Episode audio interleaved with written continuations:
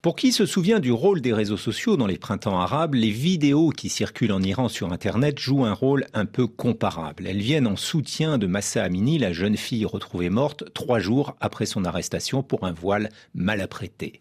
Sur Instagram ou sur WhatsApp, on voit des jeunes femmes se couper les cheveux, des manifestantes agiter ou brûler leur voile, des policiers tirer sur la foule ou encore une artiste, Yajdin Kiani, entonner en persan Bella Ciao, le chant de la résistance italienne. Face à cela, le régime ultra-conservateur du président Raisi se montre intransigeant. Il a décrété non pas un blocage d'Internet, mais un étranglement extrême, comme dit la chercheuse Massa Alimardani. Comment? En interdisant l'accès aux réseaux sociaux du milieu de l'après-midi à minuit, autrement dit au moment des manifestations. Le but est d'empêcher la multiplication des points de rassemblement car les internautes ont profité de leur réseau pour partager des images des premières manifestations en réaction à la mort de Massa Amini. Amnesty International craint que le blocage d'Instagram ou de l'accès au réseau mobile ne soit le moyen de réprimer à l'abri des regards, notamment au Kurdistan iranien, d'où est originaire la jeune fille.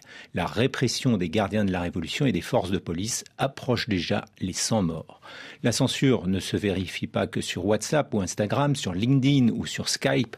L'accès est rendu de plus en plus difficile tout comme il est de plus en plus compliqué d'accéder à un VPN, ces réseaux privés virtuels qui permettent de contourner la censure. Les médias, qui étaient déjà sévèrement contrôlés, sont désormais sous surveillance. 23 journalistes ont été récemment emprisonnés, ce qui porte à 37 leur nombre dans les prisons iraniennes selon RSF.